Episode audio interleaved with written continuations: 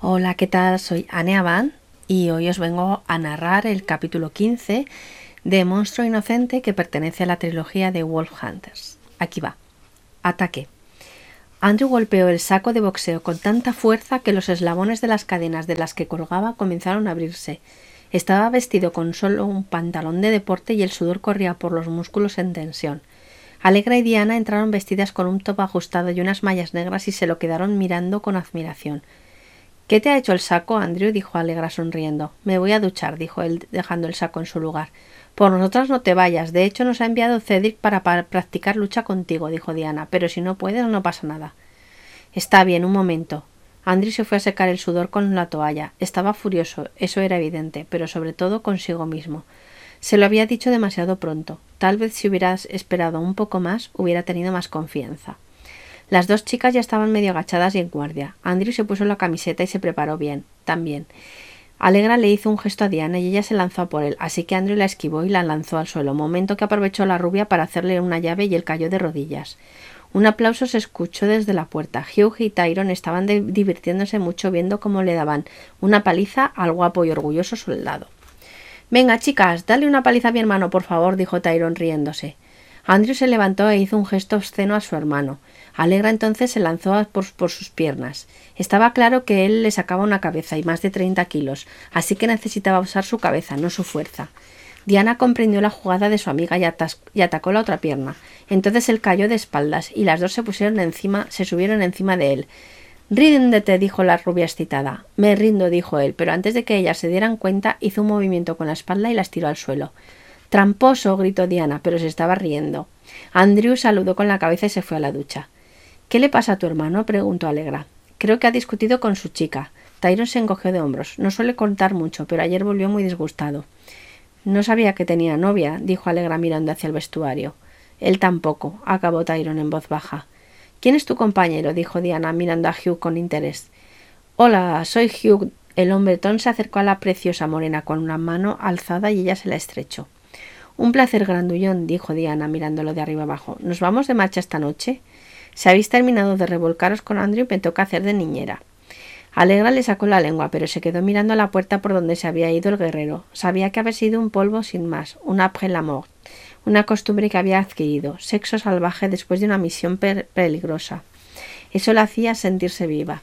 Con Andrew había tenido algo más, que ella no había sentido nunca, pero se dio cuenta de que el tipo estaba pillado, y si algo no hacía ella, era romper una pareja. Vayamos, tengo ganas de marcha, dijo por fin. Tyron siguió a su hermano. Estaba demasiado serio, más de lo normal. Se acercó a su habitación cuando él ya salía de la ducha envuelto con una toalla. ¿Qué te pasa, tío? ¿No te fue bien con la rubita? No me ha ido bien y más vale que no te acerques a su hermana. Se lo he dicho.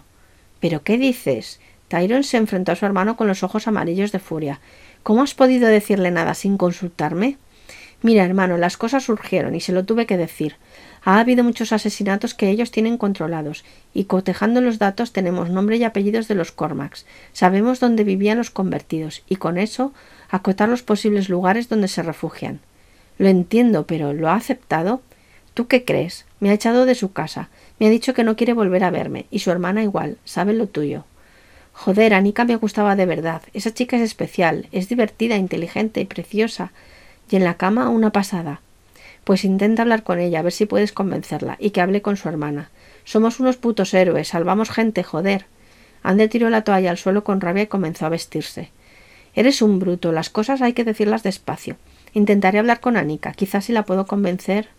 Ojalá puedas. Andrew se sentó encima de la cama, apoyando la cabeza en sus manos. Tyron salió de la habitación y se dirigió hacia la salida de la granja. Como hoy no le tocaba patrullar, iría a hacer una visita a la rubia, a su rubia. Llegó al apartamento de las chicas y se puso a esperar. Quizá alguna saliera. Si era Nika la seguiría, si era su hermana entraría por la terraza. Fue la primera opción. Su rubia salió de la casa vestida de forma deportiva. Llevaba un par de bolsas de basura y se acercó al contenedor, pero estaba lleno y entonces cambió de opinión y se fue hacia el callejón donde había otro contenedor. Estaba anocheciendo y Tyron, se tensó. Aunque no era un barrio donde solían aparecer, no se fiaba. Últimamente estaban siendo más osados y cambiaban de lugares sus ataques. Se acercó un poco más y miró a la chica que se esforzaba por abrir la tapa. De repente dejó caer las bolsas y miró al fondo del callejón. dio un paso al lado y entonces Tyron sintió el horrible hedor de los monstruos. De un salto se convirtió y salió corriendo hacia el callejón. Por un momento había perdido de vista a la joven, que por una estúpida razón se había metido dentro. El lobo se acercó silenciosamente buscando a la mujer. La vio de pie en medio del callejón, paralizada, y dos cormacs de buen tamaño se estaban acercando demasiado. Ella no se movía, así que él saltó y se puso delante. Entonces Anika gritó y él se volvió preocupado, lo que aprovechó uno de los dos seres vampíricos para herirle con sus uñas ponzoñosas. Entonces ella reaccionó y le tiró un ladrillo al que le había atacado. El ser se volvió hacia ella, y el lobo aprovechó para lanzarse a su cuello. El otro Cormac salió corriendo y Tirón se volvió hacia Anika, que se había apoyado en la pared de ladrillos. Poco a poco el lobo se convirtió en el joven, que desnudo y herido apenas pudo levantarse del suelo. Ella corrió a ayudarle y comenzaron a caminar hacia la entrada del callejón. Recogió el móvil del suelo y le puso la sudadera en la cintura. No es que le importase verlo desnudo, más bien le encantaba, pero no quería que nadie se escandalizase demasiado. Llegaron al piso y Anika abrió la puerta con gran dificultad. Tasha, ayúdame. Su hermana salió corriendo de la cocina y vio al hombre ya derrumbado en el suelo, con una herida sangrante en el pecho. Voy a llamar a Andrew. Ponle algo en la herida. Y hasta aquí el capítulo número 15 de Monstruo Inocente. Si te apetece seguir leyendo y saber qué ha pasado, sabes que lo tienes en Amazon, gratis si tienes Kindle Unlimited. Y bueno, pues suscríbete a mi canal para recibir más vídeos como este.